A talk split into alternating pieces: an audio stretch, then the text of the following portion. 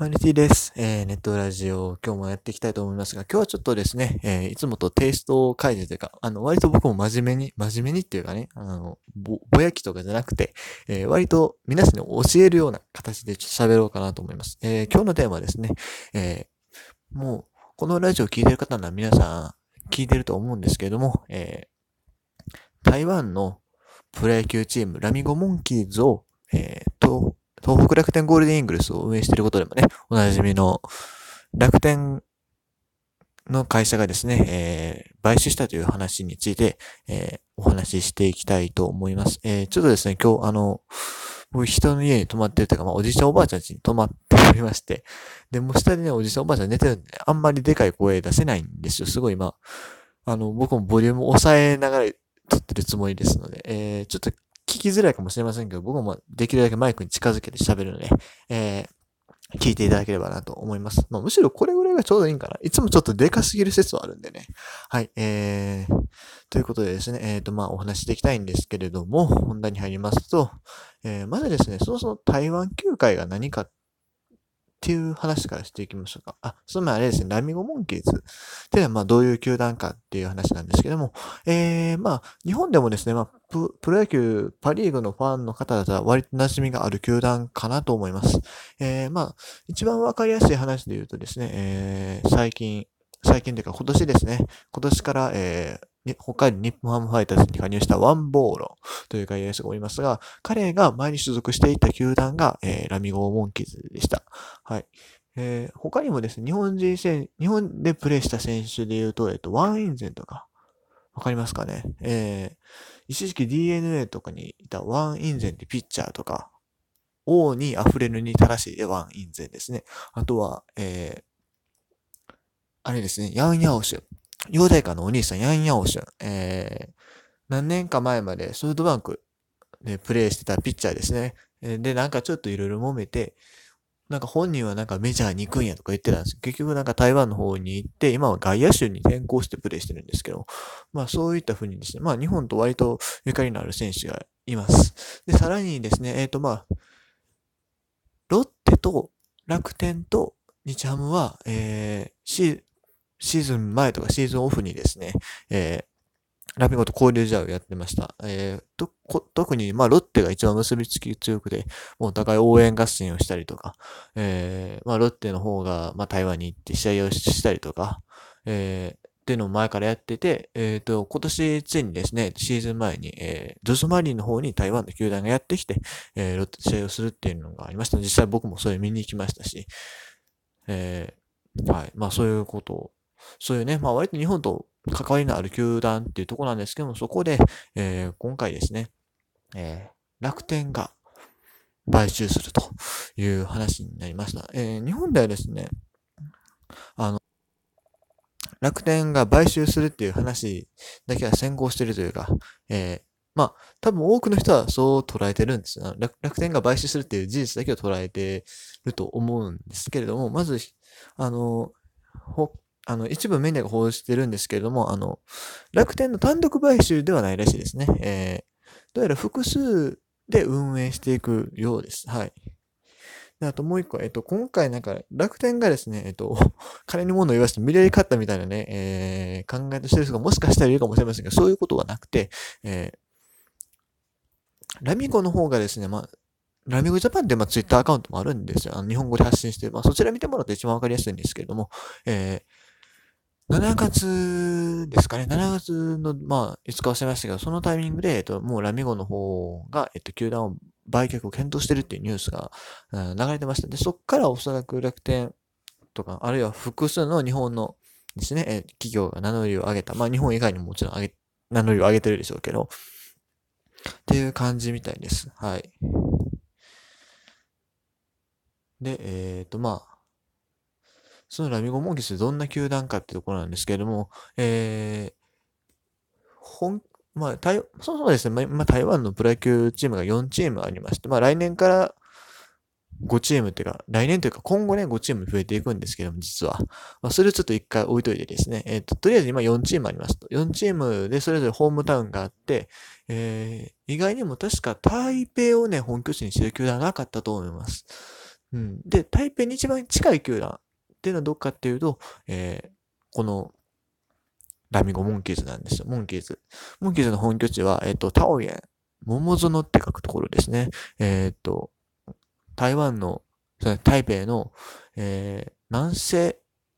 というかまあ西ぐらいのところにあります。まあ南西、な、南南西かな。まあいいや。とにかくまあ台北のね、本当に郊外40キロぐらいの距離感のところにあって、まあ、えっ、ー、と、まあ日本人もね、えっ、ー、と、台湾観光行くときは、まあ空港からもちろん行くんですけど、そのうち、まあ、二つ空港があって大きな空港が。その中でもでかい方の空港、もう台湾のメインの空港、まあ日本でいうとこ成田みたいな感じのところですね。そういう空港がある都市ですね。人口200万以上いましたね、確か。はい。で、まあ、アクセスの方も結構良くて、えっ、ー、と、最近できたその MRT っていう、まあ、地下鉄みたいな感じのね、まあ乗り物、鉄道があるんですけど、それで本当にもう、えー、球場の前まで行けますし、球場からも本当に近い。ね、すごい、えー、アクセスいいところにあります。えー、まあ本当に台湾の中でも人気球団みたいですし、特に最近すごい力入れてるなっていう印象もあります。まあ特に日本とね、日本の球団とも交流試合やったりとかそういう点で、やっぱりなんか活気のあるイメージありますよね。はい。で、まあ、特にここ最近強くて、えー、まあ特にまあワンボーロンがいたっていうのもあるんですけども、ここ最近2連覇とか3連覇とかしてたんちゃいますかね、台湾リーグで。まあ4球団ですからいんですけれども。はい。というところで、えっ、ー、と、じゃあ台湾リーグにおける買収、売却ってどうなのかっていうところなんですけども、えー、これもですね、あんまり、え、今、多分、今ある4球団のうち、えー、その、台湾リーグができた時からずっと球団を持ってる球団っていうのはもう、ないんですよ。同じところずっと運営してるっていうのは。あの、来年、2軍から参入して、再来年に、えっ、ー、と、1軍にも参入するっていう球団があるんですけど、まあ、あの、川崎宗則が所属する、味に善って書いて、未然でいいんかなちょっと僕わかんない。未然って呼んでますけど、勝手に。あドラゴンズっていう球団があるんですね。で、そこなんかは、えっ、ー、と、その味前か店か知りませんけど、そこが、えっ、ー、と、前に、前に運営してて、一回、あの、もう解散して復活するっていう形らしいです。で、あとは、えっ、ー、とね、統一ライオンズっていう球団があるんですけど、そこは確か、えっ、ー、と、30年間ずっと、あ、そう、今のリーグができて30年経つんですけども、まあ30年間ずっと同じとこを運営しているっていう感じらしいですね。で、あとは、えー、もうみんな、えー、一度身売りとか何やらしてるっていう感じらしいです。はい。まあ、なので別に、このまあ、買収売却したらそんな珍しいことではないのかなと思います。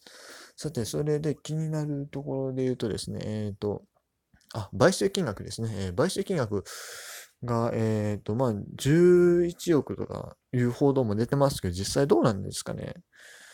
共同運営なんで、もうちょっと高くなってる気も、えもうちょっと安くなってる気もするし、でも台湾のプロ野球の価値コンテンツとしてね、価値が上がっているのであれば、もうちょっと高くなってる可能性もありますよね。いずれにしても、まあ、10億とかだと大した額じゃないですね。日本でやろうと思ったら、えー、なん、もっと倍は絶対かかりますし、えー、今だったら、ね、もうどんどんどんどんそのプロ野球球団の価値が上がってってるんで、やっぱり10、で、今だったら多分日本で買収しようと思ったら、あ100億は絶対かかりますし、まあ200億ももしかしたらかかるかもしれないみたいな感じになってますからね。まあ、それに比べたらね、全然、はい、安いもんですよ。はい。で、えー、まあ今後のその、まあ、ラミゴモンキーズがどうなるかっていうお話なんですけども、うん、まあこれはもう僕の予想ですけど、まあまず、まあ楽天とのね、関係はもちろん強化されると思います。うん。ただ逆に楽天以外との関係性っていうのはどうなるのかなと。例えばこの前、先日もですね、ワンボール応援でみたいな感じで、まあ日本ハムがやってて、そこにですね、えー、モンキーズの方のチアが、チアがある、まあラミガールズって言うんですけども、えー、その子たちが、まあ札幌ドームに行ってたりしたんですけれども、うん、こういうことはちょっと来シーズン以降厳しかったりするのかなと思ったりはしますけどね。そこはでもぜひ続けてほしい。うん、個人的な。あと、ロッテとの、あの、交流試合とかね、えー、日本との交流試合とか。おそらく楽天とはもちろん、今後キャンプとかでね、えっ、ー、と、交流試合頻繁にやるんでしょうけれども、他の球団ともね、まあ、今までのようにはいかないでしょう、おそらく。うん。さすがにもうロッテと一番仲いいみたいな状態はね、なくなると思いますけど、それでも、うん。多少は続いてほしいなっていうのは個人的な意見ではあります。はい。えー、で、あとそうですね、えっと、チームカラー。チームカラーが今ね、青なんですよ。うん。青のユニフォームなんですけども、ちょっとこれもね、変わるんじゃないかなと。ちょっとあの、複数の運営母体になる、運営母体というか、えー、楽天以外もその球団運営に携わるってことになると、ちょっと断定はできないですけど、でも楽天はね、過去に、あの、リッセル神戸、サップロ野球、ププププロ野球じゃない、サッカーね、サッカー J リーグのビッセル神戸を買収した時にですね、えっ、と、もともと水色のチームカラーを、えー、企業カラーである、コーポレートカラーのね、えー、クリームゾーンレッドにあるので、これはもしかしたら変わるかもしれないですね。僕すごいあの、鮮やかな青が好きだったんで、ちょっと残念な気持ちはあるんですけれども、プレあの、台湾プロ野球でね、青の球団が他にもう一個あるんで、ガーディエンズっていうのが青使ってるんで、そういう意味では、いいと言えばいいのかなっていう気もするんですけどね。うん。っていう感じですね。ちなみにですクリムゾーンレッドってあれなんですよ。あの、三木谷さん、出身大学、一橋大学のアメフト部のイメージからやったかな？なんかそんな感じらしいです。はい。他にも喋りたいことあったんだけれども、あと30秒じゃ喋れないですね。えー、とりあえずじゃあ一回これで切ります。えー、後編もちょっとお話ししようかなと思いますが後編多分ラミゴ以外の話もすると思うので、えー、もしよかったらね、聞いてください。以上、T でした。